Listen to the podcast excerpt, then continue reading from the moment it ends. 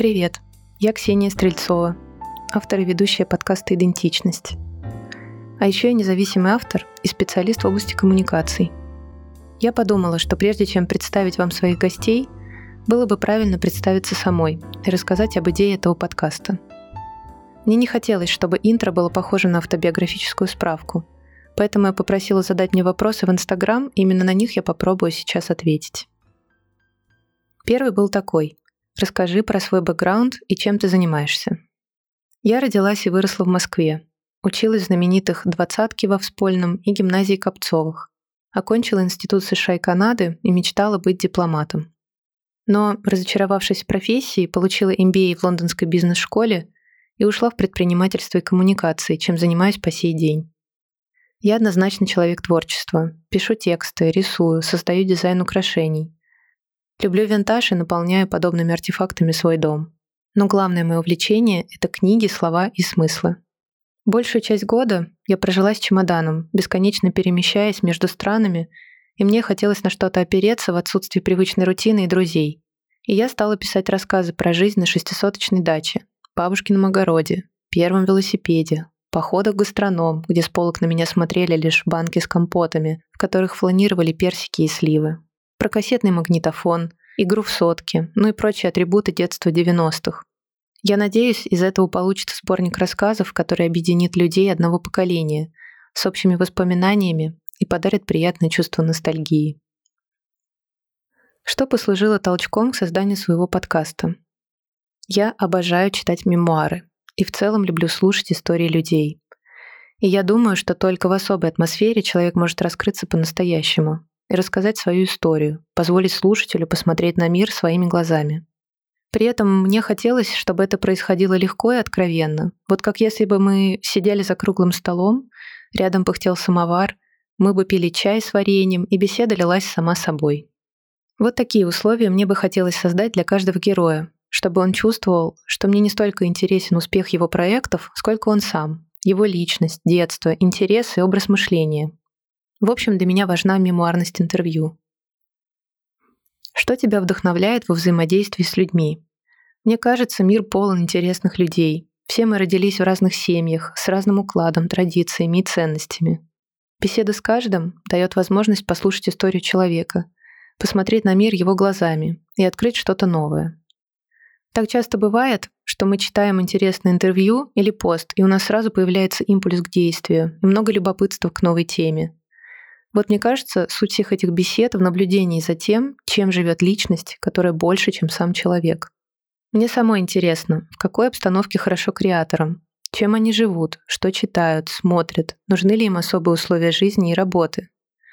А еще беседы с теми, кто что-то создает, дает опоры и понимание, что мы все в чем-то сомневаемся. Но если внутри горит какая-то идея, то лучше попробовать ее реализовать, ведь она посетила именно вас, и это не случайно а страхи и сомнения преодолимы, и это просто часть процесса. Какое ты выбрала название для своего подкаста?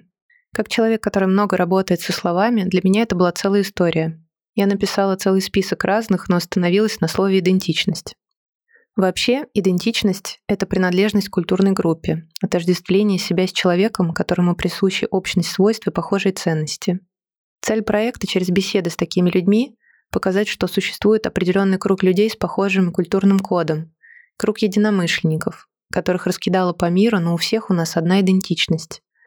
Мне кажется, в настоящих реалиях очень важно знать, что где бы ты ни жил, есть люди с такими же ценностями и интересами, и ты никогда не одинок. В частности, поэтому я задаю каждому герою вопросы про детство, так как эти воспоминания — фундамент личности целого поколения, и это точно нас объединяет. Откуда такое увлечение словом? Кажется, ты хочешь показать его силу. Мне подумалось, что когда человек рождается, все ждут от него первый крик, который обозначает, что вот он я, и я есть в этом мире. В дальнейшем слова сопровождают нас каждый день. Текст книги, публичное выступление, признание в любви, либретто в опере, бизнес-план — все это слова. Словом можно убить, а можно заключить мир. Я действительно верю в силу слова. Мне кажется, это самый главный механизм нашего взаимодействия с этим миром, и важно уметь им пользоваться во благо. Я коллекционирую слова, веду списки интересных фраз.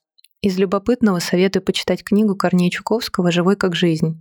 чтобы узнать, что слово «кушать» несло оттенок важничания, а слово «обратно» несло значение «опять».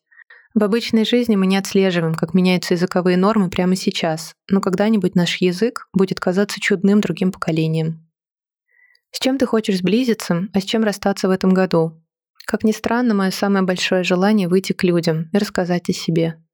Я перестала так много тревожиться о том, что могу сделать что-то неидеальное, меня за это осудят. Поняла, что время жизни ограничено, и лучшее, что я могу сделать, это попробовать реализовать все свои замыслы. В первую очередь ради себя самой, и, возможно, смогу увлечь по пути других людей.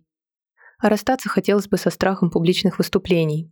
Мне предложили стать преподавателем в области коммуникаций, и мне бы хотелось подойти к этой задаче расслабленно и с интересом. Меня безумно увлекает сама мысль, что научение — это синергия любопытства и знания, и я смогу поразмышлять на множество вопросов тех, кто, надеюсь, будет их задавать в ходе занятий. Что для тебя любовь?